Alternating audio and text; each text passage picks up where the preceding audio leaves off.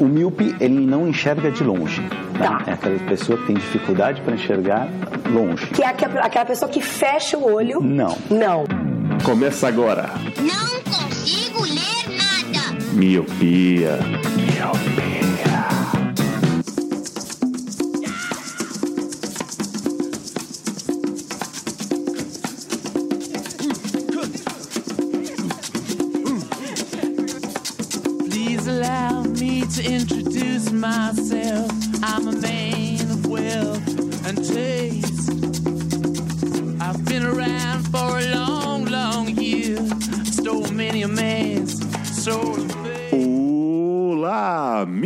Seja muito bem-vindo, bem-vinda a mais um podcast Miopia. Fique à vontade, limpe suas lentes e ajeite seu fone, porque estamos só começando. Eu sou a Luz Estrela. Eu sou o Huey. Nossa, eu achei que ter falar um do sete. Lógico que não, você é louco, mano. As conversas. Eu sou o Billy Butcher. E eu sou o Leitinho. Sim, Miopes, hoje vamos falar dessa série que finalizou agora a segunda temporada, que é a série The Boys, ou na versão brasileira, Os Rapazes. Consigo escutar a voz do Afonso Solano falando isso. Os rapazes. Hoje a gente vai falar aqui rapidamente sobre a primeira temporada e a segunda temporada, né, para pegar o gancho aqui. Vamos, vamos ver como é que foi essa série aí que deu uma desmistificada do bom moço, do bom herói, aquela coisa de, do altruísmo. Vamos falar sobre corporações, sobre muito sangue, muito, muito gore, né, coisa que o Leandro odeia, mas está aqui. Hoje fica com a gente porque hoje cabeças irão explodir. Mas Leandro, antes disso, eu queria saber como é que as pessoas podem é, ajudar o Miopia a ter mais poderes. Tem mais poderes, elas podem ajudar a gente a comprar o composto V, o Compound V, como falou na série. Boa! Para isso, né, a gente vai precisar de uma grana. E se você quer ajudar financeiramente esse podcast, você pode fazer isso de duas formas: pelo Padrim e pelo PicPay. No Padrim, você entra lá em padrim.com.br, procura pro Miopia lá, cria sua conta, né, tudo direitinho, cadastra seu cartão, aquela coisa toda. E você vai encontrar os nossos dois planos: o plano de um real e o plano de cinco reais por mês. No PicPay é a mesma coisa. Só que aí você baixa o aplicativo para celulares Android e iOS, cria sua conta, procura por Miopia e vai encontrar os mesmos dois planos de um e cinco reais. Sendo que no plano de cinco reais você tem um diferencial de entrar num grupo com a gente e outros ouvintes do Miopia. Exatamente. Estamos em todas as redes sociais como arroba podcast miopia. Então, caso você queira continuar esse papo desse cast, com alguma dúvida sobre como ajudar a gente, é só mandar lá, Twitter, Facebook, Instagram, que vamos responder o mais rápido possível.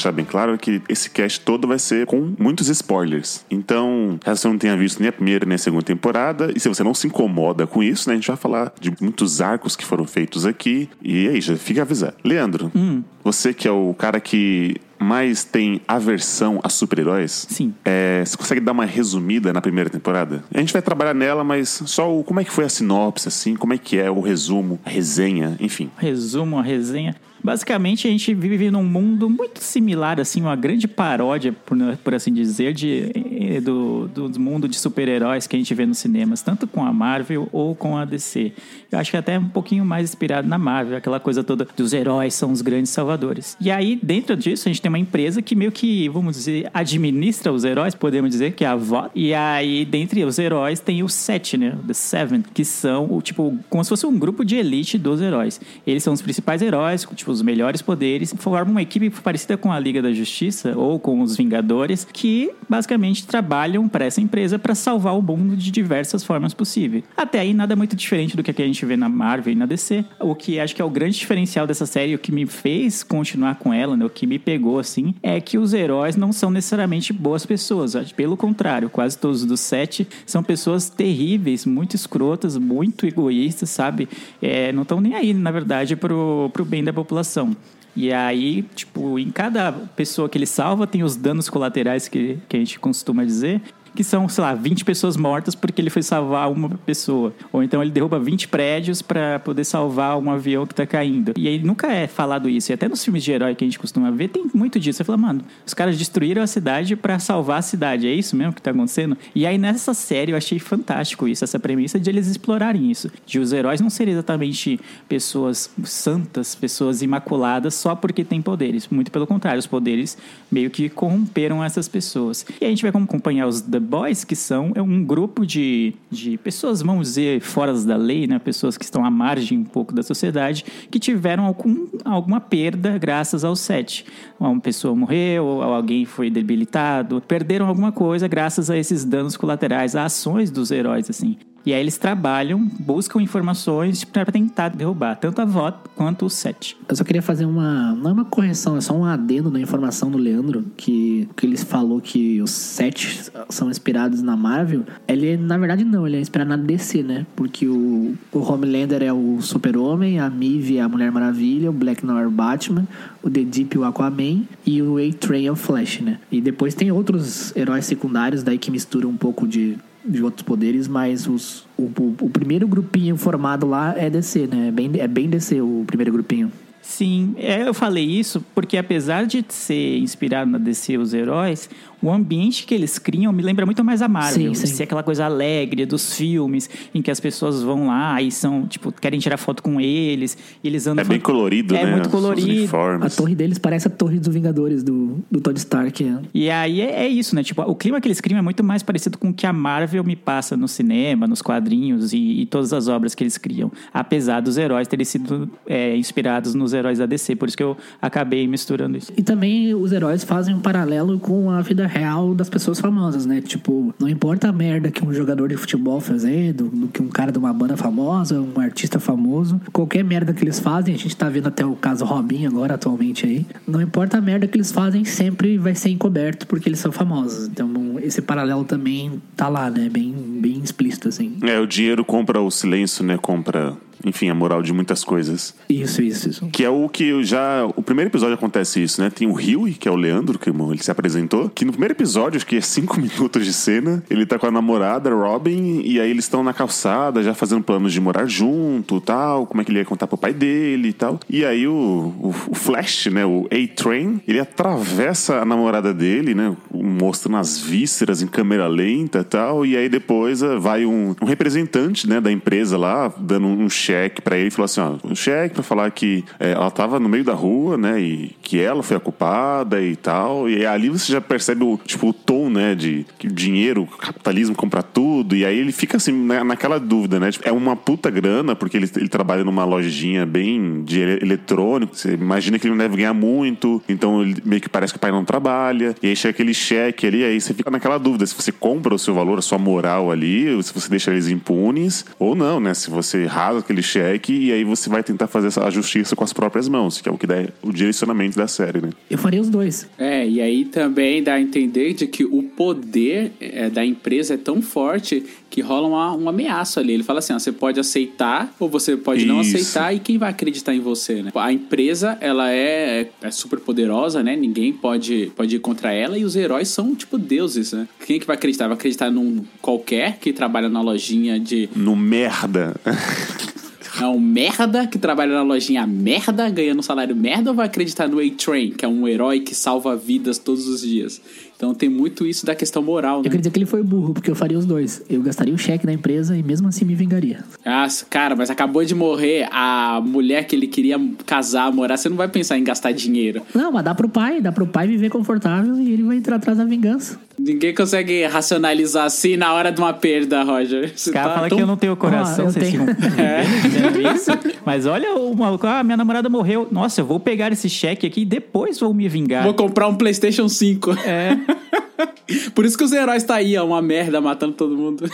Era só ele comprar uma bomba e explodir o prédio do The Boys lá. Sabe quando você compra um produto e aí ele estraga e aí, tipo, você liga lá, ô, deu, deu merda aqui no produto, aí eles te mandam um outro e tal. Pra avó, a morte de pessoas inocentes, de civis, era quase isso. Tipo, ah, ixi, morreu alguém lá, então ah, manda o cheque aí. Manda alguém lá entregar o cheque. É uma terça-feira de sol. Isso, uma terça-feira comum no, no, no trabalho deles. Tipo, era nada, nada, nada perto do, do que eles faziam.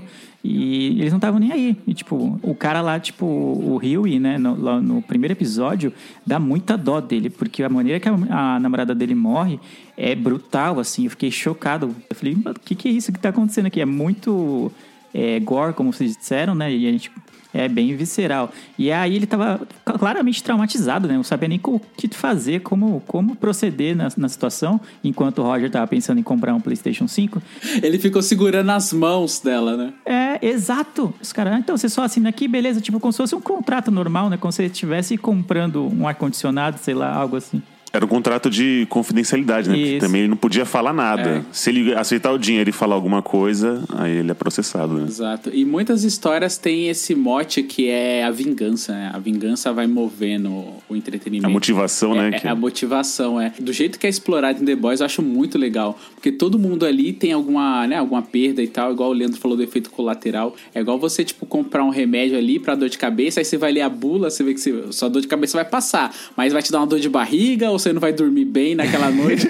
é tipo um negócio muito bizarro, né? E é, o efeito colateral nessa série é bem, é bem explorado. A primeira temporada a gente assiste que é baseado na, na vingança do Billy Bruto. Eu vou falar os personagens todos em PTBR pra facilitar, né? Então, o Billy Bruto, ele vai lá, pega o Rio e, né, tenta dar motivação pra ele, e aí ele fala, no primeiro momento ele não aceita, aí ele mostra aquele vídeo lá de segurança que é o Heitor na, numa boate, ele fala, mano, atravessei uma mina lá, velho, até engoliu o dente dela. E aí você vê como o cara era um cretino, e aí o, o Rio compra a ideia de, não, esses caras realmente são os filhos da puta. Eu lembro que o Rio também na- nas. Quando ele vai no quarto, ele tem vários bonecos do set, né? Do próprio A-Train, tem tênis, tem um monte de coisa. Você vira a chave muito rápido, né? Que aquele mesmo cara que você idolatrava atravessou essa namorada, mas não de uma forma pejorativa, né? Literalmente. E aí você tem que acabar odiando ele, porque ele. se- você viu o outro lado daquela pessoa. E aí eu concordo com o Roger nesse sentido de essa parte do o início né, da série é muito a crítica à idolatria que se faz, ao pedestal que a gente coloca muitas pessoas. Acho que é uma das coisas que eu mais gosto na série é isso. O paralelo que ela faz com a vida da sociedade atual.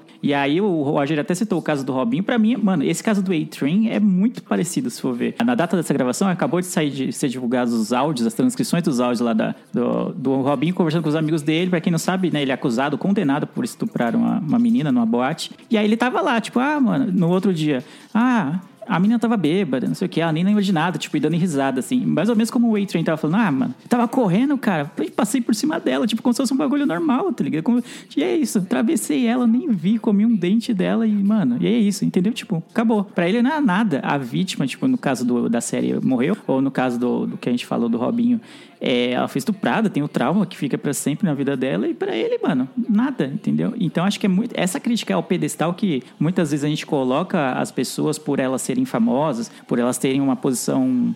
Serem pessoas públicas, é muito latente, assim, na primeira temporada. E aí o, o Billy Bruto, né, a- com o decorrer dos episódios, ele mostra que a motivação dele de vingança era que a esposa dele, ele tinha uma esposa, e ela foi estuprada pelo Capitão Pátria, né, que é o, o Superman, né, o Homelander é o é o, o alfa ali dos super-heróis, né? É o líder do set. E aí você compra ideia. Então, os dois perderam ali pessoas que amavam. Então, eles vão, vão juntos ali pra tentar combater supers. E o, o que é demais dessa série é porque, assim, todos eles são super-humanos. Então, ninguém tem poder, não tem nada. E aí, quando os episódios vão avan- avançando, você vê que um cara é muito rápido. A mulher é super forte. Aí o cara solta raios laser dos olhos. Aí você fica assim, como vai dar certo isso, né? Como que eles vão, eles vão conseguir? Sim, uma coisa que é muito legal, falando dos personagens assim, é a construção dos personagens. Eu acho uma coisa fantástica nessa série, tanto na primeira quanto a continuidade na segunda temporada. Imagina uma pessoa que é super forte, tem uma pele indestrutível, sai laser dos olhos e aí tem problemas de criação, problemas com, de família e tal. Essa pessoa pode ser uma pessoa completamente escrota, que é o caso do, do Capitão Pátria, do Homelander. Cara, quando ele entra em cena, eles conseguem construir uma coisa tão tão real assim de medo que quando o Capitão Pátria passa voando, você fala, puta, fudeu. Se o Capitão Pátria tiver com qualquer pessoa na frente, ele vai, mano, esmagar a pessoa. Então o sentimento de medo é muito real. E a maneira como eles conseguiram contar, eu achei muito fantástica. É muito. Eu consigo sentir o medo do personagem. Quando o Capitão Pátria pousa assim com a mão no- na cintura, eu falo, ai, carai, fudeu.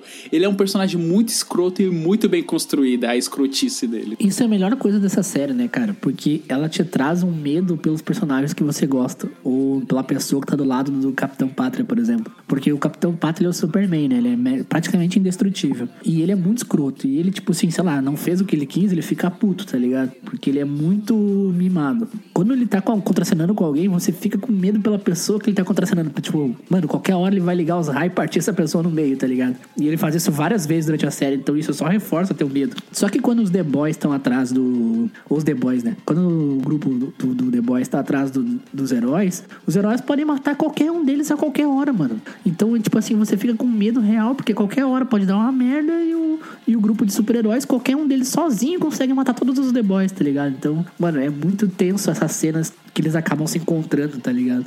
É, e eu, é muito foda porque ele é muito mimado, o Capitão Pátria. E ele em nenhum momento pode ser contrariado. Então quando você sente que ele vai ser contrariado, você já começa a ficar com medo para o personagem contrário, né? Eu já ficava muito tenso, falava, vai, mano, vai morrer. Sim. Porque como eles fazem uma maneira tão gore de explodir a cabeça, você imagina a pessoa mor- morrendo de uma maneira mega horrível, né? Uma das coisas que eu achei boa também é essa construção do raio laser, que nenhuma obra tipo, geralmente explora muito. O Superman tá aí, né? Mas é igual a gente falava dos Wolverines, que o Wolverine era só, com as lâminas, só cortava papel e robô, né? E aí no Logan meio que usou muito o raio laser, né? Até o Ciclope e tal. Então eu achava meio pouco explorado. Porque o cara não faz nenhum esforço, ele só, só mirou ali, né? Só apertou os olhos e atravessava. Então essa série conseguiu explorar bastante esse, esse poder do, do Capitão Pátria, né? Além dessa trama do, dos The Boys, como o Roger falou, né?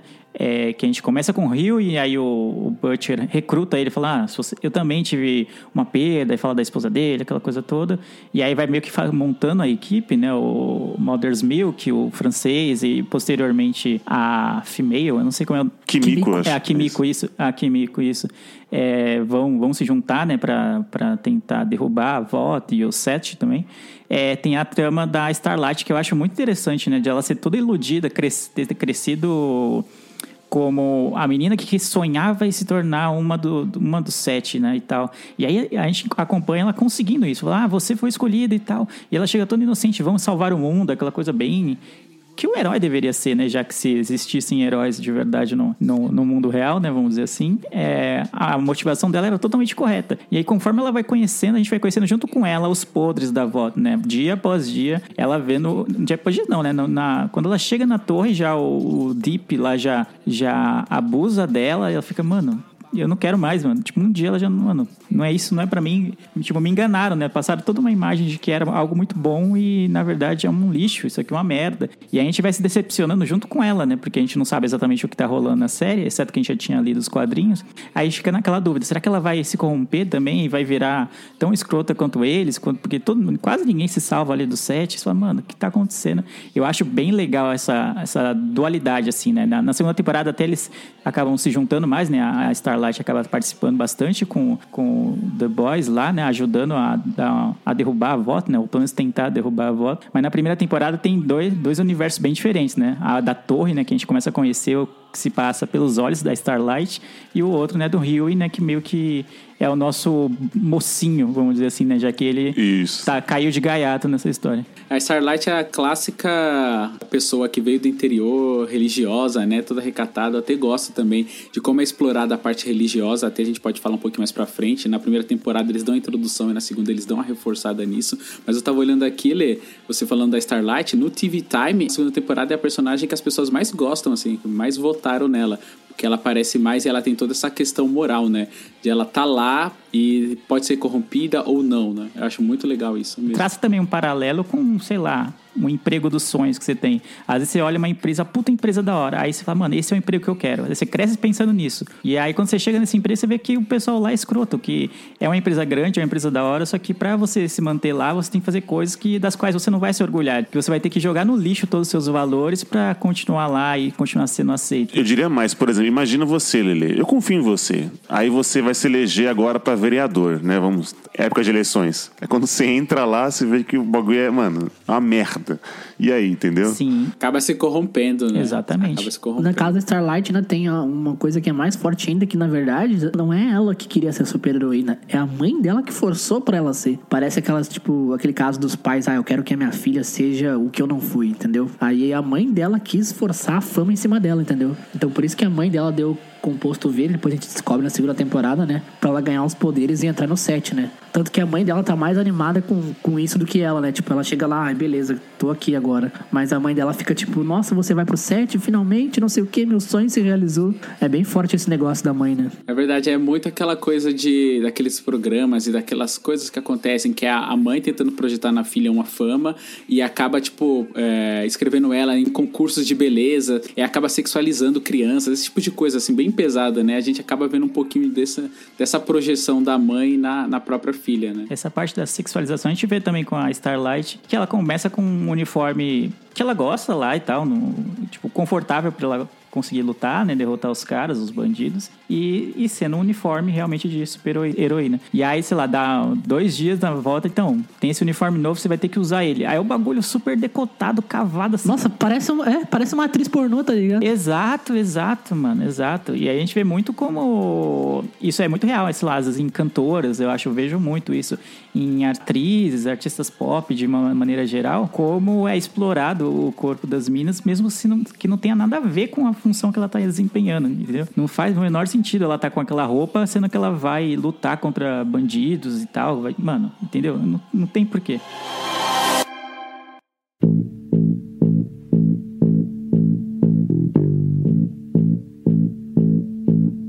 Nossa, sim, e é muito foda porque a gente vê como que funciona a parte de produção e de imagem e de criação de uma marca para uma empresa, né? A VOC é uma empresa muito forte, ela acaba o quê? Comercializando os heróis.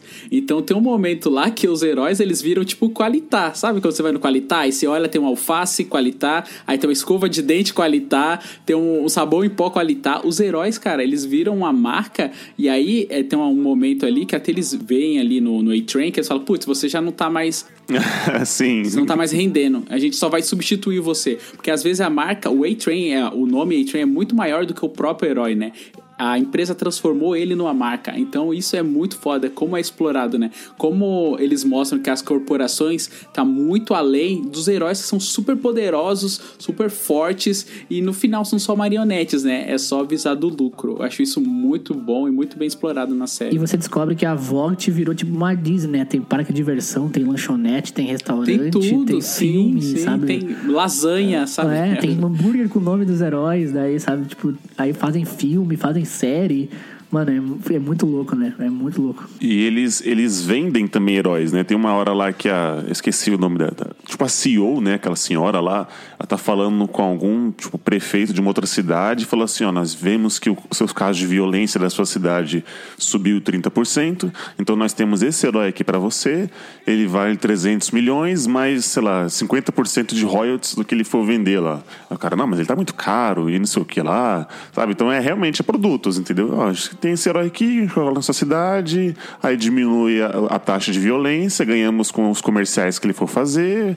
Então é, é realmente, como o Roger falou, é uma, é uma Disney do mal, entendeu? Não que a Disney também é toda bonzinha, mas. É isso que eu ia falar, a Disney do mal. É a Disney, ponto, né? É, a Disney, ponto. A Disney é bom sim, tá? Meu Star Wars é bom, não vem com essa. Não mexe com o meu Star Wars, meu. O médico meu Vingadores. né? É, da mesma forma que eles negociam os direitos dos heróis, é que nem a Disney negocia action figure, tá ligado? A Marvel é da Disney, né, pra quem não sabe. Quando a Marvel vai ter um filme lá do Homem de Ferro, tem a negociação da bilheteria e tem a negociação de quantos por cento vai ganhar em cima do boneco, em cima da camiseta, em cima da, de tudo o merchandising que ele gera, né? E a mesma coisa eles fazem isso, ah, você- eles vendem, né, o Capitão Pátria boneco, né, o Capitão Pátria camiseta, então é, é bem assim, mas criaram praticamente um império comercial em cima dos heróis, né? Ah, total. E digo mais ainda, Roger, é, às vezes eles pegam e criam uma coisa pra poder criar boneco. Por exemplo, putz, eu vou criar um herói aqui pra poder vender boneco. Antigamente era muito feito isso, né? E aí isso é visando o quê? O lucro das vendas. E aí com The Boys também é isso. É sempre visado o lucro do que que aquele herói ali vai te gerar, né? Não, eles não estão pensando de, ah, eu vou reduzir a taxa de violência na cidade, ou a cidade vai ser um lugar melhor pra viver. Não, não é isso que eles estão pensando. Até se tiver mais violência é melhor. Tanto é que o mote da segunda e da primeira temporada é isso: é mais de vir, mais super vilões pra poder fazer ser necessário os heróis pra poder vender mais heróis, vender mais produtos. O pensamento ali é sempre o lucro e não a- o bem-estar das pessoas. Eu acho isso fantástico como é explorado em The Boys, tanto na primeira quanto na segunda temporada. Na primeira temporada é, tem muito disso, né? Que a, a grande intenção da volta agora é que os heróis sejam utilizados como uma arma do exército, assim, vamos dizer. E aí eles estão tentando justificar para o Congresso, para os deputados, os senadores e afins, para a presidência, que isso tem que acontecer.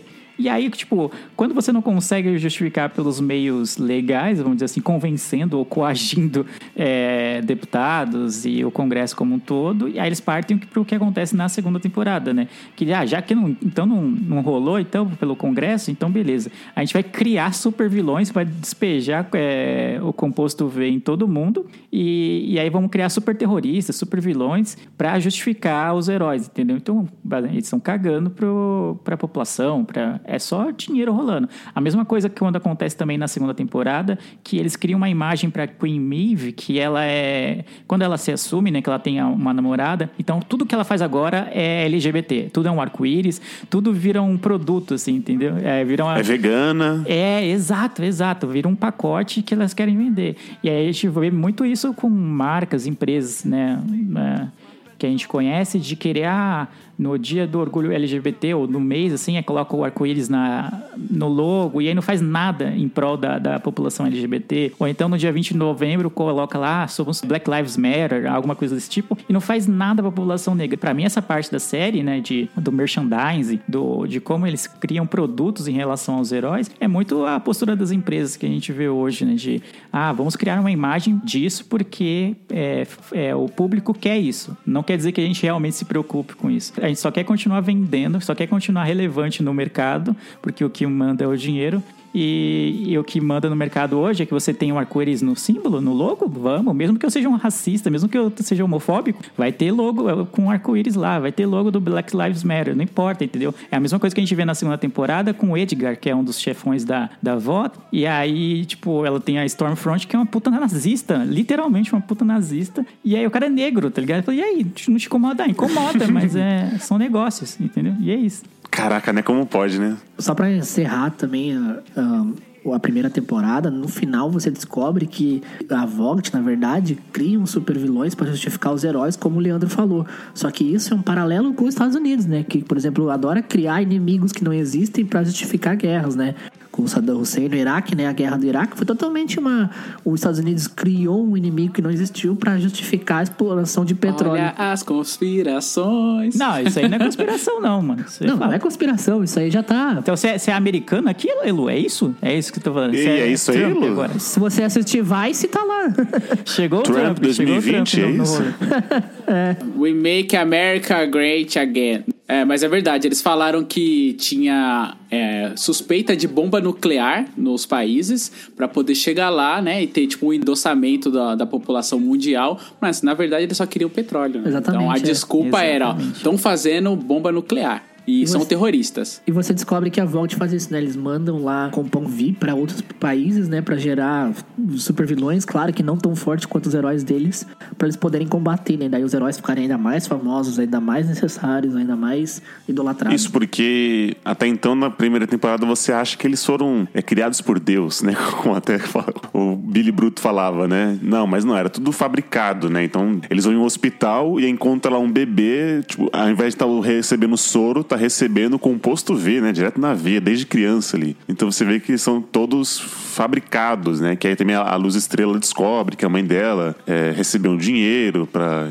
como, como foi falado, né? Então, desde criança já era um plano da menina do interior, né? É cristã, tal. Então, toda mocinha. Tudo uma imagem que elas querem criar, né? De quem são os heróis dele. Isso me lembra também boy bands, cara. Os famosos atores da Disney também. Eles são todos também meio que manipulados, sabe? Ó, você vai fazer assim, assim, assado, você vai ser toda bonzinha, como o Leandro falou da, da Mive, né? Ah, depois que você assumiu como era bissexual, né? Mas não, vamos vender como lésbica porque vende mais. Agora você é vegana.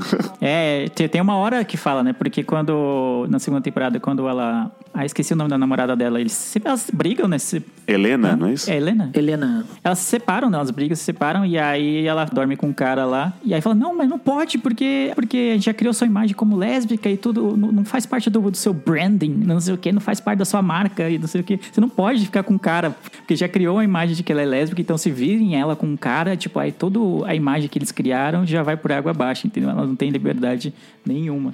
Eu quero fazer uma menção rosa do, do ponto que você falou quando eles descobrem que são bebês e tal, que mostra qual que é o tom da série.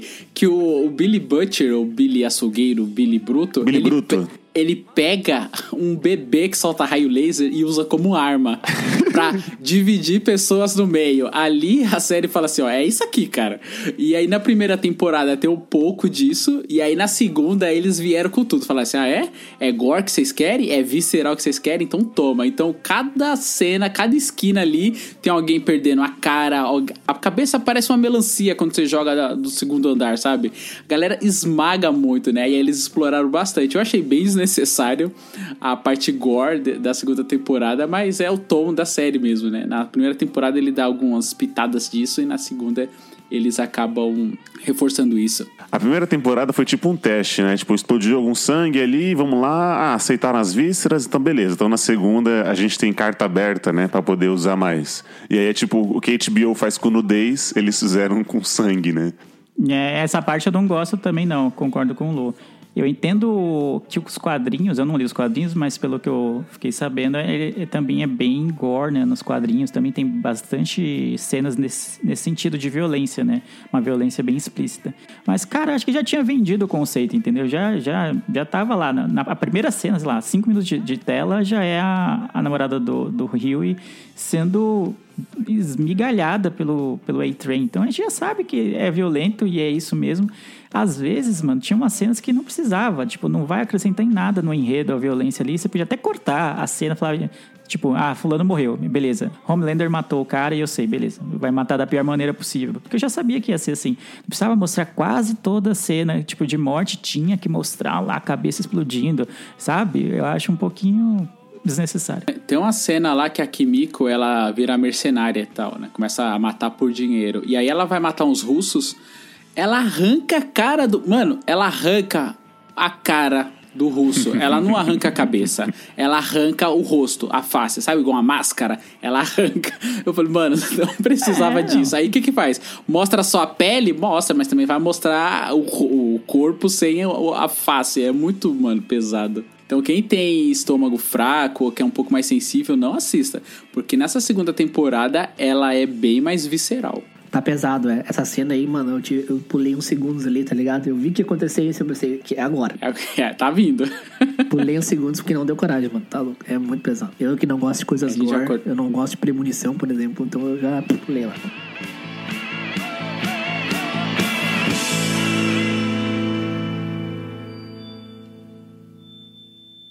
Ok, déconcentré, t'étais déconcédément. Déconcentré, t'étais déconcédément.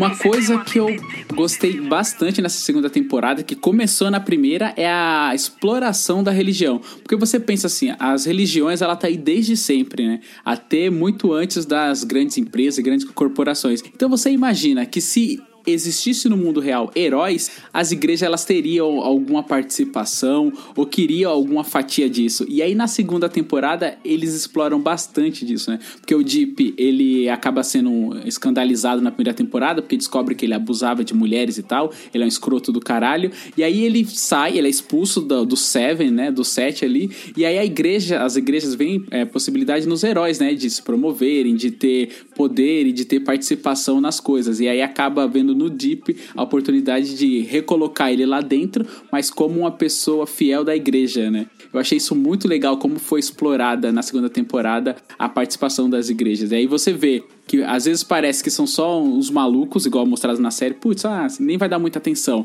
mas eles têm uma puta influência, ainda mais quando o a pessoa que comanda as igrejas lá tem uma reunião com o Edgar, né? Que é o, o CEO da Vol. Eu achei, cara, muito da hora. E a negociação de voltar os heróis ou não voltar, põe dois. Ah, não, mas aí demonstra fraqueza. Toda aquela conversa de pessoas poderosas, eu achei isso muito interessante. E a maneira como foi colocada na segunda temporada, achei bem legal. Só fazendo um paralelo com a política. Por exemplo, é, você vai votar em alguém, aí o cara fala assim: não, eu sou cristão, Deus acima de tudo, então, ah, ele me representa. Então temos uma ligação ali, uma conexão, porque ele é da mesma religião que eu, então vou votar nele. A Luz Estrela era a mesma coisa, né? eles venderam com uma, uma menina cristã tal, tanto é que tá naquela convenção cristão tal, e aí ela tá. Tipo, encontro de jovens. Encontro de jovens, obrigado. É, É, perguntando sobre a, a primeira vez que ela falou assim: ah, você tá se guardando? E ela, não, já, já tinha transado, mas aí até a, ai, a pessoa que fica com os atores, esqueci, não é assessor de imprensa, o assessor dela, né? A assessora lá dela, aí ela tem que falar: não, tô me guardando pra pessoa certa, né? A gente só faz depois do casamento. Toda uma ideia disso, e aí, tipo, um dos líderes é gay, né?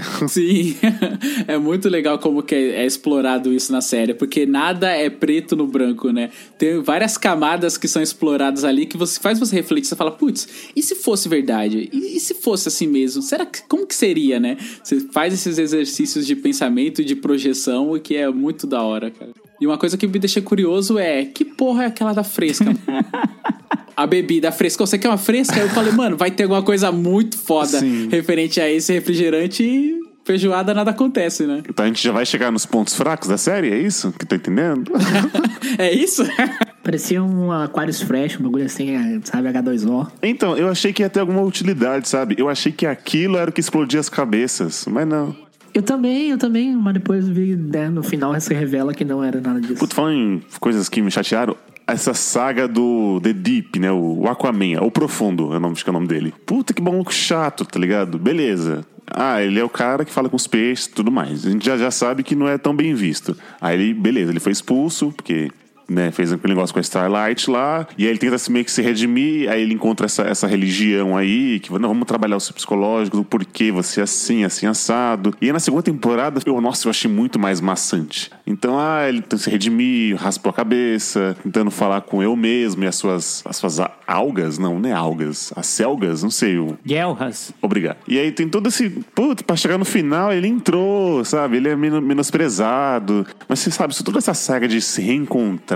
Mas eu entendi ele, sabe por quê? É Assim, eles querem fazer, se for pensar na cabeça da, da religião da série, eles querem mostrar que a religião deles consegue recuperar qualquer pessoa, entendeu? Hum, entendi. Então, achei que foi um ponto importante. É, eu entendo que é realmente, às vezes tem uma hora que eles estendem demais. Tem um episódio que é só disso. Inclusive, o episódio começa muito bem, assim, com a entrevista de algumas mulheres, né? Aí você não entende o que, que tá acontecendo. Aí mais pra frente, assim, mais pro meio do episódio, você entende que é uma entrevista pra conseguir uma boa esposa pra ele, né? É, isso foi bacana mesmo. É, foi bacana. Então, é, assim, tem alguns pontos que foi bem explorados, mas realmente, tô junto com você. Tem uma hora que parece que foi meio que arrastando essa ideia. Mas eu entendo também a ideia de mostrar que a igreja tá tentando recuperar um degenerado, sabe? É igual às vezes a gente vê as pessoas que cometeram uma coisa muito horrível, aí depois ela se redime e fala assim: ah, agora Deus, tá ligado? Você precisava realmente de ter cometido uma coisa bem horrível pra depois dizer que tá tudo bem. Que entra naquele ponto também, né, Lu? Parece que hoje em dia ninguém tem que ter uma segunda chance, né? Então, se você fez algo ruim, já era, entendeu? Você, pelo resto da sua vida você vai ser condenado por aquilo. Eu acho que esse arco devia ter sido melhor trabalhado. Não sei se no roteiro ou cortado algumas partes, mas realmente ficou um pouco arrastado. Assim, tinha horas que, ah, mano, de novo essa, né, essa consulta com o psicólogo aqui do, do, do The Deep. Vamos, vamos pra ação, tá ligado? Eu quero ver o que que tá acontecendo com os The Boys. Se tivesse um ponto fraco, eu acho que seria esse. Não é tão ruim assim, mas realmente deu uma quebrada, assim, não ficou tão legal. assim. Ah, eu acho bem ruim também. Eu tô bem com ele, assim, me incomodou bastante. Eu entendi a intenção deles de mostrar arco de redenção, ou tentativa de redenção, né, do, do Deep, né? Ele foi expulso e aquela coisa, e agora, como que eu vou voltar, né, pro set? No fim das contas, ele não tava querendo se regenerar, ele só tava querendo ser aceito, entendeu? Então ele ia fazer o que fosse preciso pra ser aceito. Se é pra entrar numa seita lá, uma igreja maluca, que os caras ficam tomando aquela fresca lá, que até agora não sei pra que que serve, ele ia fazer. Se fosse, sei lá, raspar o cabelo que a gente tinha que raspar o cabelo, ele fez. Casou com a mulher que ele não queria. Se casar, Casar, mano, então, casar. Tipo, você vê que a pessoa não se regenerou, entendeu? Ele só tá cumprindo o que a sociedade impõe ou quer que alguém faça pra ser aceito de volta, entendeu? É, ele acaba voltando aquele negócio da imagem, né? Os heróis, eles são muito. É, soberbos e Sim, põe a imagem deles na frente de tudo. Eu gostei demais como eles exploram o esquema de meme, redes sociais, a questão da imagem e como acontece ali no final de o Homelander colocar a imagem dele e ser querido por todos acima de qualquer vingança, né? Eu achei isso muito legal, como eles conseguem criar imagens dos heróis ali. Eu achei bem interessante. É, e ainda nessa coisa de religião, de ser escolhido por Deus, a gente falou, né, um pouco aqui na primeira temporada, tinha essa imagem, ah, os heróis não são qualquer pessoa, né? São os escolhidos de Deus, né? Sei o quê. E aí muitas pessoas na nossa sociedade se vendem, votem em mim porque eu sou o que Deus escolheu para governar essa nação. Estamos vendo agora, infelizmente. Exatamente, para governar o estado, para governar a sua cidade, enfim, para qualquer coisa. O país. No Brasil, né, falando do Brasil, que é um país majoritariamente cristão, se vender como o escolhido de Deus vende muito, né? Dá muitos votos, é, é muito bem visto por uma grande parcela da população. E aí os, os heróis, né, os e, e tal, eles eram vendidos também como isso, escolhidos de Deus, né? Por isso que eles também não contavam que eles injetavam composto V em bebês para criar esses heróis, porque não era interessante, né? Era muito mais legal a narrativa de que eles são os escolhidos de Deus e que eles são intocáveis. Então, qualquer erro que eles cometam, tudo bem, porque no geral, ainda assim, o, o bem que eles fazem é muito maior, entendeu? Sim, é, vimos nas eleições aí em igrejas pedindo voto pra tal candidato, né? Vi isso bastante. E aí tem muito também, não tanto de religião, mas de imagem vendida ainda. A Stormfront, que seria talvez a grande vilã da segunda temporada. Eu acho a atriz fantástica. Eu assisti a série You Are the Worst. Eu acho que até já falei dela aqui, né? Que é uma série de comédia. E ela é maravilhosa lá. Aí quando eu vi que ela tava nessa série do The Boys, eu falei, cara, que da hora e tal. E é muito legal esse negócio de como a transformação da, do personagem acontece, né? Porque ela chega com, ah, questionando a voto, aquela coisa toda, você fala, mano, é isso. E aí a gente vê muito disso, de pessoas que aparentemente questionam o sistema, de que, ah, somos feministas, as mulheres têm que fazer isso, tem, as mulheres têm que fazer aquilo, conquistam um público com as coisas que elas estão falando, mas na verdade é só parte também do jogo de marketing que eles estão querendo vender. E aí eu gosto uma das frases, acho que é quase na hora da morte da Stormfront, morte ou não, né? A gente até pode discutir se ela morreu de verdade ou não. Que ela tá em apuros, tá cercada lá. Ela falou: as pessoas gostam do que eu falo, as pessoas aceitam o que eu falo, elas só não gostam da marca nazista. Cara, isso é muito pesado, né, mano? Essa cena é maravilhosa porque é muito verdade. As pessoas acham tudo bem, é, sei lá, é, ser contra minorias, né? Muitas pessoas acham muito ok ser contra minorias, é, ser homofóbico, ser racista, ser tudo de ruim. Usar armas. É, ser tudo de ruim que pode acontecer. Mas se você chamar ele de nazista por causa disso, chamar ele de fascista, aí vai, não, que isso? Não, nada a ver, isso aqui é só uma opinião. Ou como assim, a sua opinião é que gay tem que ter menos direito que os outros? Ou que mulheres têm que ganhar menos que os outros? Ou que mulheres têm que ser submissas aos homens? Isso é a sua ideia? Então, mano, então na real você tá sendo isso. Mas quando você coloca o nome, aí o pessoal fica na defensiva, né? Fica oriçado. Fala, não, aí você tá tirando. Não, jamais, jamais. Sou a favor de todo mundo, mas, né? E essa cena da Stormfront, pra mim, é a melhor cena da, da temporada, assim. Ou seja, as pessoas sabem que isso é ruim, isso é mal. E aí eu acho que elas têm medo de descobrir que elas são más, né? Sim. Porque quando você acaba dando esse, essa rotulação, as pessoas acabam descobrindo que elas são más. Então elas preferem viver o quê? No racismo velado, não se olhar no espelho, sabe? E se assumir. Então elas preferem mais ficar nas entrelinhas, mas com esse pensamento ruim do que se assumir, né? Então quando você acaba rotulando da maneira que realmente é, elas se ofendem. Eu acho isso muito bizarro. É, é igual falar, por exemplo, assim, não, mas eu não sou racista. Ele fez a piada racista e eu ri, né? Não quer dizer que eu compactuo. Falei, Não, sim, cara, sim. Igual o Leandro falou assim, o, o termo nazista é muito, muito pesado. Eu Falei, não, mas é só, é só humor negro, né? Ah, o mundo tá muito chato, É, sabe? isso. Antigamente a gente É. fazia isso e não pegava Muito nada. mimimi. É muito mimimi. É. Na verdade, tá sendo tudo isso que a gente tá falando. Só que quando você coloca o nome, você nomeia Isso. o que ele está fazendo, aí a pessoa se ofende, entendeu? Hoje que estamos em época eleitoral, tanto aqui e nos Estados Unidos, né? Então, é nessas coisas que parece que as pessoas têm mais falas e essas falas chegam nas pessoas que até mostra na, na série aquele cara lá que era muito fã da, da a Tempesta, né? O nome do Stormfront. Ele vai lá dar um tiro na, na cara do humano que ele era imigrante. Ele, não, porque eu vi o olho dele piscando, né? E, e não sei o quê. Então você vê como o poder do discurso, tá ligado? É muito forte isso. Até essa cena ela é bem deslocada, né? Ela é bem, tipo, parece que ela não conversa com o resto da série. É. Ela tem esse, exatamente esse motivo pra mostrar como esse discurso nas redes sociais ou na TV, na mídia, né, influencia as pessoas. Pra mostrar que, tipo, de repente a pessoa não é má, mas Ela é influenciável, né? Recebendo aquele discurso todo dia, todo dia, vai se influenciar e pode cometer um crime, né? Como o cara fez lá, né? Exato. Não, e eu já queria até dizer, se algum ouvinte se ofender, porque a gente tá falando, associando com coisa da, da vida real o que acontece na série, então acho que você assistiu um pouco a série errada. então. porque a série não é sobre heróis, a, a série não é sobre heróis e vilões propriamente dito e tal. Assim como Star Wars também não é sobre isso, é sobre muitas outras coisas. Então, pra mim, a série é- tem muitos méritos, ela tem os defeitos dela que eu falei. Eu acho que a violência é excessiva, acho que esse arco do, do Deep, talvez na terceira temporada faça mais sentido, não sei, de repente uma, ele volte a ter relevância, mas eu acho meio arrastado. Mas um dos grandes méritos dele não é exatamente o roteiro, a- as atuações, os efeitos especiais.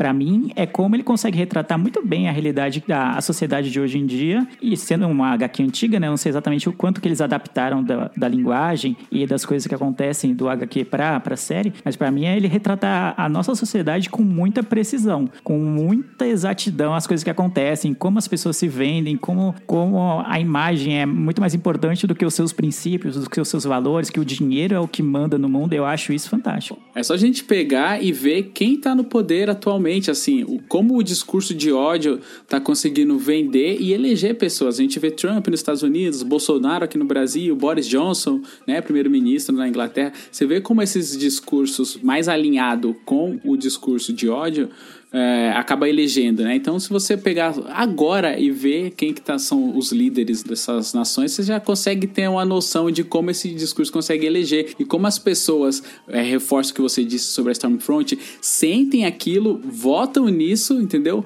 É, validam isso, mas quando você rotula, fala assim, putz, você tá sendo fascista, você tá sendo nazista. A pessoa fala, não, eu não. Porra, mas você votou na pessoa, entendeu? Então as pessoas, elas não querem ter essa identificação com o mal, mas são mal sim, tá ligado?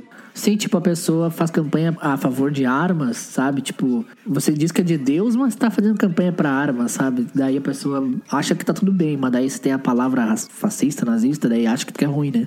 Tem um rapper que eu ouvi, mano, que eu não lembro agora qual que é, mas ele fala assim: ganhar vidas tirando os vidas, sabe? Tipo, a matemática não fecha isso. Tem uma foto bem famosa do, de uma campanha do Bolsonaro aí que é uma igreja com todo mundo fazendo sinal de arma, tá ligado? Tipo, porra, que igreja é essa, tá ligado? Não. Eu gosto que igual o Leandro trouxe, é, você colocar essas pessoas como super-heróis, vamos supor que os sete fossem políticos, aí fica bem, ah, já vi isso, tem House of Cards, tem muitas séries, então é legal você colocar os supers como pessoas bem inalcançáveis, fazendo coisas bem abomináveis e tipo, ah, mas ah, acontece, né? Eu lembro quando acontece aquelas coisas do Silvio Santos, e aí as pessoas falavam, ah, mas é o Silvio. Como assim, cara?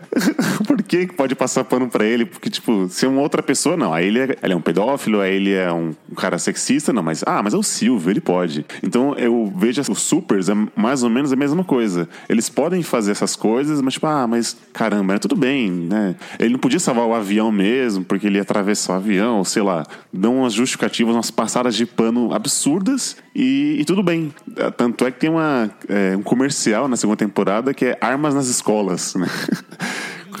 Sim, É, mano. nossa, cara, essa parte é demais. mano. Cara, e, e é, é falado de uma naturalidade. A gente, né, assiste assim como absurdo, mas não, isso não é absurdo. O, o Laranjão, o Trump falou isso. Exatamente. Isso é o pior, é que não é uma sketch, é o presidente dos Estados Unidos fez campanha pra isso, tá ligado? É, você vê eles construindo um inimigo comum, né? Parece que é muito absurdo, mas se você for olhar nas entrelinhas, não, né? É 2020. Isso tá acontecendo aí, só, só você abrir o jornal, abrir a internet. Precisa sempre ter a criação de um inimigo, né? Nos Estados Unidos, é, muitas vezes são os imigrantes ou são os terroristas, é a guerra ao terror, né? Qualquer coisa que venda o suficiente a, a imagem de uma ameaça invisível muitas vezes, né? Porque ela não existe, para que as armas sejam justificadas, para que o, a guerra seja justificada, ou sei lá, aqui no Brasil, por exemplo, é uma ameaça comunista. Meu Deus do céu, meu Deus, deve ter seis comunistas. É, vai, vai virar É, Venezuela. Deve ter uns seis comunistas no total no Brasil, assim, comunista, comunista mesmo, entendeu?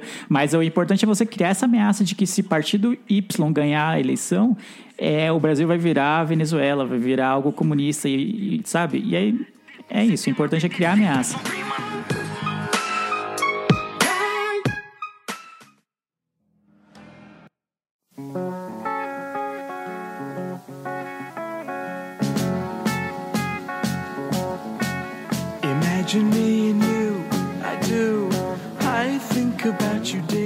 Que vocês estão esperando para a terceira temporada? Porque assim, a, a primeira, a motivação foi quebrada, né? Então, o Billy Bruto era vingança da, da mulher dele que foi estuprada, e aí acaba a primeira temporada que ela tá viva e com o filho do cara que ele mais odeia, o Capitão Pátria. Aí, na, na segunda, é, essa motivação então já não vale de mais nada.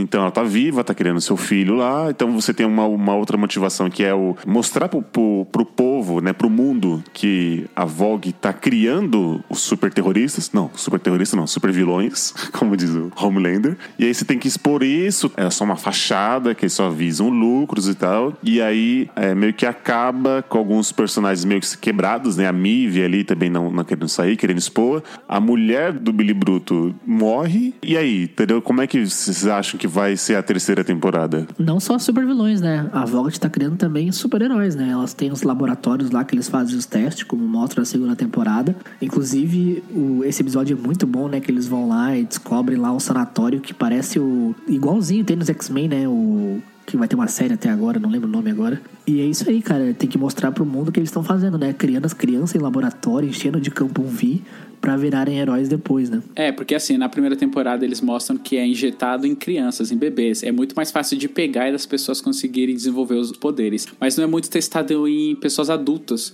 E aí nessa segunda temporada eles, eles exploram isso. Aí vem isso que o Roger falou do sanatório ali, que eles estão testando em pessoas adultas para ver se funciona. É, é muito doido isso.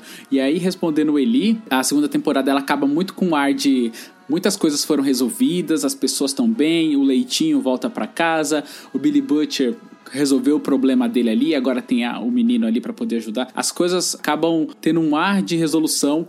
Porém, na segunda temporada, a ideia é de que o mote central da parte mal, do núcleo mal da série, era disparar o Compound V para né, mais pessoas terem poderes. E aí ele mostra ali que esse plano não vai dar certo, foi bloqueado, foi barrado. Então eu acho que vai continuar com esse esquema da Vault, tentando lucrar mais, transformando pessoas em heróis. Eu acho que eles vão tentar arrumar um outro meio de transformar as pessoas. A gente falou que da maneira correta por governos e votações e licitações não conseguiu, a maneira errada de distribuir para supervilões também não deu certo. Eu acho que a tentativa vai ser alguma maneira diferente de fazer isso. Mas a, a ideia evil da Vog vai continuar. É que a motivação, no fundo, ela ainda existe, né? Que é acabar com a Vogt, né? Acabar com esse negócio de injetar campo V nas pessoas. Mas é claro que ela ficou mais fraca, né? Porque o, o Butcher, ele queria voltar com a esposa e, sei lá, se não acabasse com a Vault, mas depois que ele descobriu que a esposa estava viva no final da primeira temporada, ele mudou o que ele queria fazer, né? Porque ele queria acabar com a Vault e todo mundo lá dentro, né? Todos os subs. Mas depois que ele viu que a esposa estava viva, ele, beleza, ah, vou pegar minha esposa aqui, vou viver minha vida e foda-se seus heróis. Só que agora a esposa tá morta, né? Então acho que ele vai voltar pro objetivo da primeira temporada, que é acabar com a Vault. E você, Lele, o que, que você acha? Tá animado? Eu tô animado, sim, porque é uma série que eu gosto bastante, muito mais pelas críticas que ela faz do que propriamente pelo que acontece nela. Eu acho muito fantástico a maneira que eles colocam as críticas, assim, que eu tenho certeza que deve ter gente é, escrota pra caramba que assiste e acha que tá tudo normal, né? Não consegue enxergar. eu tenho, também tenho certeza que isso eu acontece. Tenho certeza é. absoluta que tem gente assim. Sim. pra mim tá muito claro, é muito até óbvio, assim, às vezes, né? Às vezes fica um pouco até caricata as críticas, mas tenho certeza que tem gente que não vai enxergar e falar que, ah, vocês militam em tudo, vocês estão politizando tudo, que não sei o quê. Enfim, mas eu acho que pra terceira temporada é, eu gosto muito da personagem da Victoria, né? Que a gente descobriu na última cena que ela é uma super-heroína. É super-heroína, ela tem poderes, né? Melhor dizendo, né? E que ela que matou o pessoal do, durante a sessão do julgamento. Aí você fala, mano, mas por que, que ela matou? Ela, ela tava tentando provar algo contra a voto, né? Tipo, legalmente. Por que será que, que, em vez de deixar o julgamento correr, eles tinham uma testemunha muito importante, né? Que era um dos ex-médicos da voto lá, né? O cara da cadeira de rodas. Ia depor, né? Era um grande feito, era uma grande coisa. E ela foi e matou todo mundo, inclusive inclusive o cara, e aí o, julgamento não correu, e aí depois outras coisas aconteceram e meio que ficou por isso mesmo. Isso. E aí você vê que ela é uma deputada, né? Que tem lá um comitê de campanha dela também. E você fala, ixi, estranho, né, mano? Eu entendi é o seguinte: o que acontece? A avó, ela é. A avó, ela é muito. A avó. A avó, é. A avó. A avó, ela é muito forte, assim. Então, ela tentou por meios legais, não conseguiu. Tentou por meios ilegais e não conseguiu. Então, Pra ela conseguir, ela implanta uma pessoa do outro lado que não vai levantar suspeitas e aí ela vai conseguindo galgar e escalar isso internamente, vai chegar governo e conseguir posições mais importantes na, na política para conseguir validar e endossar as coisas da voto, entendeu? Então eu acho que esse é plano da voto. Tanto é que ela termina de falar com o Edgar no telefone que o Edgar tá conversando com o carinha da igreja e aí ela explode o cara, porque ela acaba de desligar o telefone que tá conversando com o Edgar. Ou seja, Não, não, não, não. Ela tá Não, ela tá conversando com o cara da igreja, mano. com o carinha da igreja, não é com o Edgar, não. então, é isso, é isso mesmo. Ela tá conversando com o cara da igreja, então ela sabe que o cara da igreja tá contra a voto. Então o que que ela faz? Ela mata o cara. Então acho que ela é uma contratada da voto pra tentar fazer implantar as coisas. Eu não acho, não, cara. Na verdade é o contrário. Eu acho que é o contrário. É, ela quer usar a, a luta dela contra a Vogt pra escalar na, na política, entendeu? Ah, na presidência ainda penso mais alto ainda. É, algo desse tipo, algo desse tipo. Eu não acho que ela tá a favor da voto, não, mano. Eu acho que não. Isso, nos quadrinhos ela quer ser presidente. Aí ela quer fazer essa escala lutando contra a Vogt, né? Como a Vogt criou os inimigos dele, ela criou a Vogt como inimiga pra escalar presidencialmente, entendeu? E contratou o Rio, né, pra isso também. Tipo, interesses comuns, né? Então, a- termina assim essa temporada com esse gancho aí. É, então, a gente acabou falando muito do, do, do enredo da série, não falou tanto dos personagens, e o Rio, pra mim, é um dos personagens que eu mais gosto, até por isso que eu falei que eu sou ele na abertura. Eu acho que, cara, ele é essencial, né? Até em algum dado momento da série, acho que a mãe do, do Butcher fala pra ele, ah, o, o Huey é o seu canário. Aí fica tipo, como assim, o seu canário, né? Não sei o que, mano. É tipo, e aí ela explica depois que é a pessoa que tem que existir do lado do Butcher, porque ele é meio que um. É o que puxa ele pra realidade. É o que fala quando ele tá forçando a barra demais, quando ele tá passando do limite, é o Huey que vai fazer isso. Fala, mano, não. Olha o que você tá fazendo. Sempre é um freio, sempre é um- uma. É um pouco de racionalidade, que o Butcher é. Ele é muito impulsivo, ele é explosivo, então ele quer fazer agora, ele não tem tempo pra esperar, ele não Ele é detestável. Deu uma raiva. também, também. Eu acho ele meio canastrão também, assim. Eu não, não sou tão fã do personagem dele. Ele é muito importante pra liderar o grupo, porque sem ele, o grupo meio que fica uma- que nem uma barata tonta, como fica quando ele tá. No início da segunda temporada, que ele tá. Quando ele some, ele né? some, o grupo não, não anda, né? Ele- ninguém sabe muito bem como liderar as coisas. Então ele é importante por isso, mas eu não gosto muito, acho meio canastrão demais. Mas o Rio eu acho muito legal ele tá lá. Eles são também o oposto, né? O Rio é tipo, ele é mais sensível, ele é- se preocupa mais com as pessoas, ele quer entender o lado de todo mundo, ele tenta fazer uma conciliação entre todas as partes e tal, mesmo tendo um trauma enorme, né, da perda da, da namorada dele e tal, ele tenta ser uma pessoa boa, mesmo estando no, no meio da merda, assim e tal. Então você sente o- a dificuldade que ele tem pra cometer um, um crime, como é quando na primeira temporada que ele mata o translúcido, você consegue sentir a dificuldade que ele teve, por mais que o translúcido fosse também um grande escroto também, não, e não ia acrescentar muito ao mundo continuando vivo, você fala, mano, ele teve a coragem de apertar o detonador assim, eu senti a dificuldade que ele tinha. Então eu acho que a atuação é muito boa e a construção desse personagem pra mim é maravilhosa, assim. E todo o arco dele também com a Starlight também, né, de, de ser aquela coisa, mano, o cara tá tentando derrubar a empresa que a mina trabalha, né? E aí fica aquela coisa de, e aí? Então eu acho muito legal a relação deles, também gosto muito da relação do, do francês, né, o French com, com a Kimiko, eu acho maravilhoso, os dois, são fantásticos juntos, então acaba a gente criando um- uma afeição, né? A gente se apega a eles também pelo grupo, porque os personagens são todos muito, muito carismáticos. Eu não curto muito a relação do, do Huey com a Starlight. Eu acho que é meio sem clima, mano. É, é, eu acho bem sem salto. Eu não sei, eu acho que não é um casal que me cativou. Ele entrou nessa porque acabou de perder a namorada e já tá apaixonado de novo. Ah, o Roger se aposenta 15 vezes por ano. Tá. Eu acho que fica crível. Eu entendi que vocês podem achar sem sal, até às vezes é tipo, é que eles meio que nunca ficam juntos de verdade, né? Sempre estão correndo perigo, sempre eles estão. Ah, sim. O romance que eles estão tendo é, é sempre algo secundário ou terciário, né, dentro da trama. Então, realmente tem essa coisa. Eu, eu concordo que o, o francês e a Kimiko, por exemplo, tem muito mais química do que eles dois. Isso eu concordo. Mas eu acho legal as motivações dele, né? Ele entrou por um, por um trauma e ele teve que lidar com o trauma de uma maneira muito rápida, né? Porque a, a vida atropelou ele, né? Tipo, conforme o tempo foi passando, e foi muito rápido. Muita coisa aconteceu na vida dele em pouquíssimo tempo. E ele viu na Starlight um porto seguro, né? Alguém que estava tão perdido quanto ele, só que do outro lado do, do muro, né? Vamos dizer assim. Que também foi enganada, né? Então. Também, também, isso. É, e eu acho que assim, por exemplo, acho que não tem tanta química e os dois não estão é, tão juntos na questão de relacionamento, porque, mano, tá acontecendo tanta merda, eles estão em perigo, eles estão sendo procurados e caçados, a- a- as fotos deles estão em todos os locais, eles têm que, mano, estão morando numa pocilga, assim, embaixo de uma loja, bagulho bem esgoto, bem grotesco. Ela tá correndo um perigo do caralho se encontrando com eles, porque ela é meio espiã ali, né, tá dos dois lados, então eles têm, mano, tanta merda pra resolver, E ela tá Clark Kent, né? A cara dela sem a roupa de herói é a mesma e ela sai na rua Né? não boa, tem né? nada na cara. né?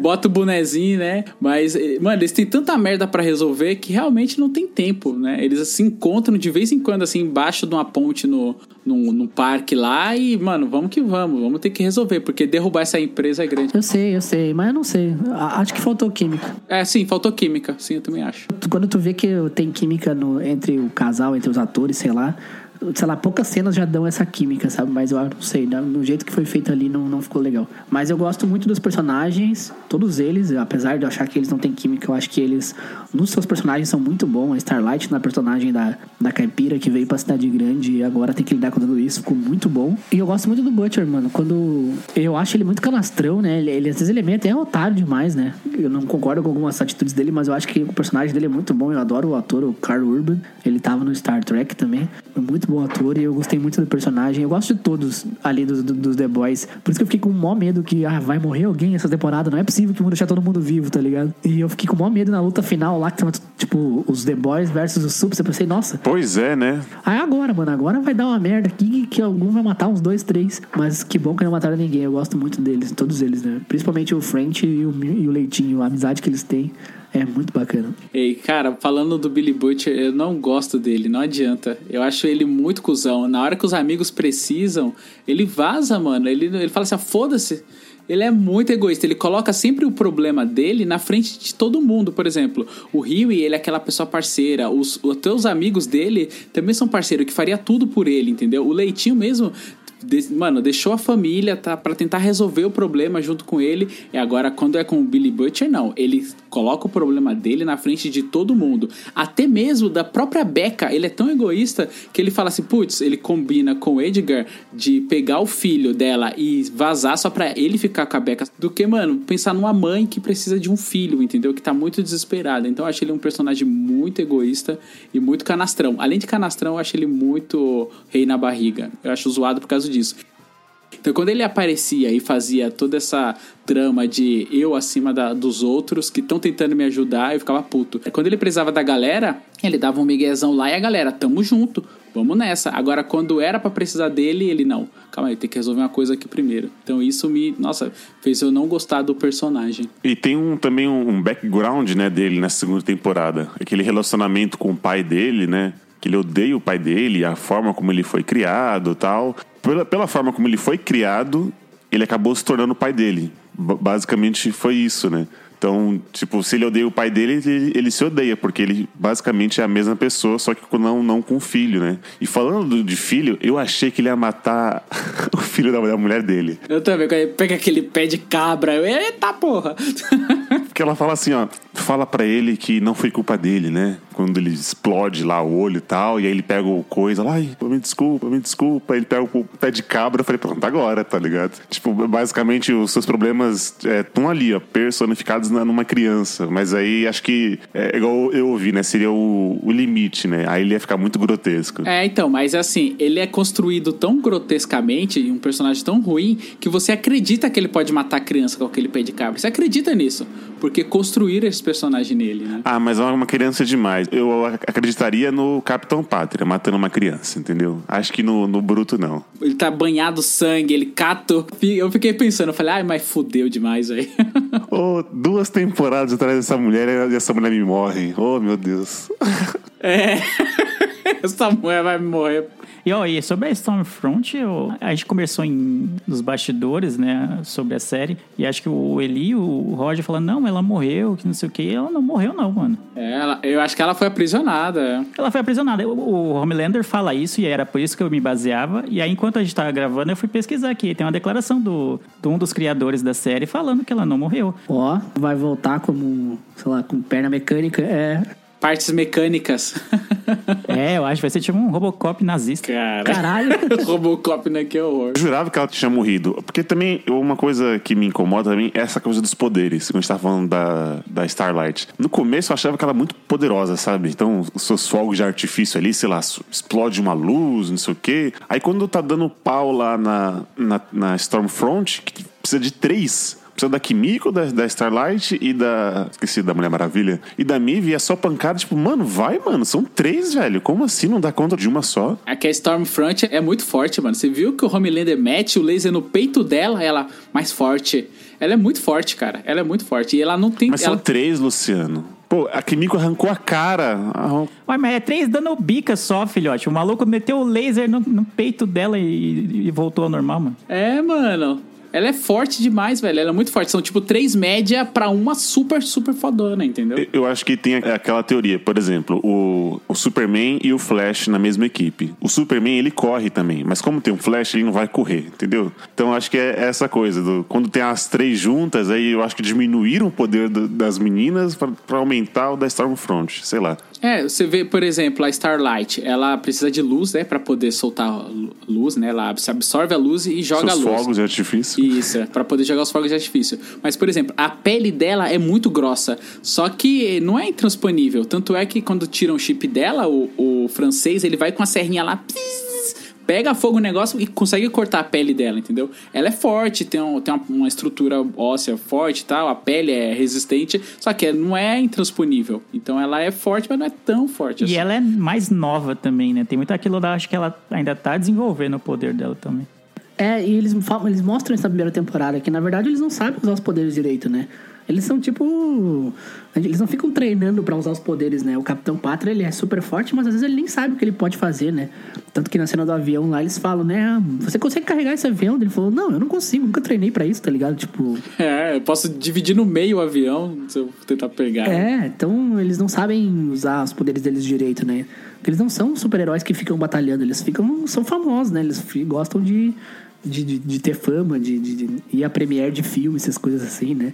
Ainda sobre a terceira temporada, que eu esqueci de comentar, já foi confirmada a presença do Jim Winchester, do Sobrenatural. Olha Ele vai aí. ser tipo um Capitão América do Mal. Caramba. É, Tem o super-homem do mal. Mas o Super-Homem tem aquele bagulho de patriotismo, né? Então agora vai ter um Capitão América do Mal também. Serão dois patriotas. E um Capitão Patriota no Brasil aqui também. Pode levar se quiser. Uma pergunta, a gente vai terminar o cast sem falar do Doppelganger? Mano, que cena, mano. E aí ele se transforma no próprio Homelander, né? Pra transar com ele mesmo. Quando eu- ele chega na cabana e eu vi a, a mulher lá, eu falei, nossa, ele deve estar brisando na ideia, né? Aí ela veio com um copo de leite, eu falei, nossa, ele tá brisando. E aí depois, quando revela que é um Doppelganger, eu falei, caralho, mano, que foda, mano. Que foda, eu não tava esperando isso. Naquela cena que ele tá no colo dela e ela volta a ser o, ser o cara, ele fala, ai, tá doido, doido demais, doido demais, eu não consigo. Daí ele não interessa, volta a ser a mulher. Eu pensei, nossa, agora ele vai partir Falei, esse cara em fudeu. 15 Ai, pedaços. fudeu. Não, mas aí ele se transforma nele mesmo, entendeu? Tipo, ele começa a falar com o cara, joga lá um psicológico. Tipo, quem, quem você ama além de mais do que você mesmo, sabe? Ele se transforma nele mesmo. É, ele é muito egocêntrico, entendeu? E aquele sup que vende os seus membros que crescem de novo. Ai, que agonia, mano. Não. Nossa, mano, pra pessoas sádicas, né? Uhum. Eu acho isso muito foda, cara. Sei lá, é o sub, a deep web do, dos, ah, da humanidade, né? Deep Web do ali- Sups, é.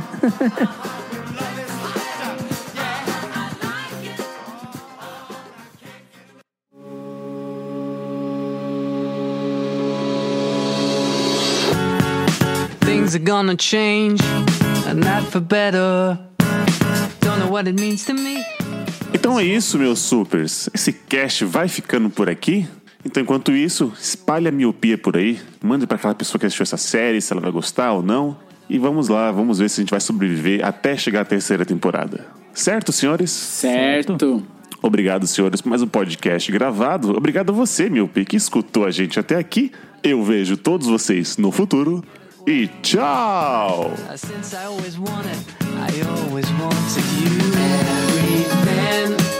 is everything.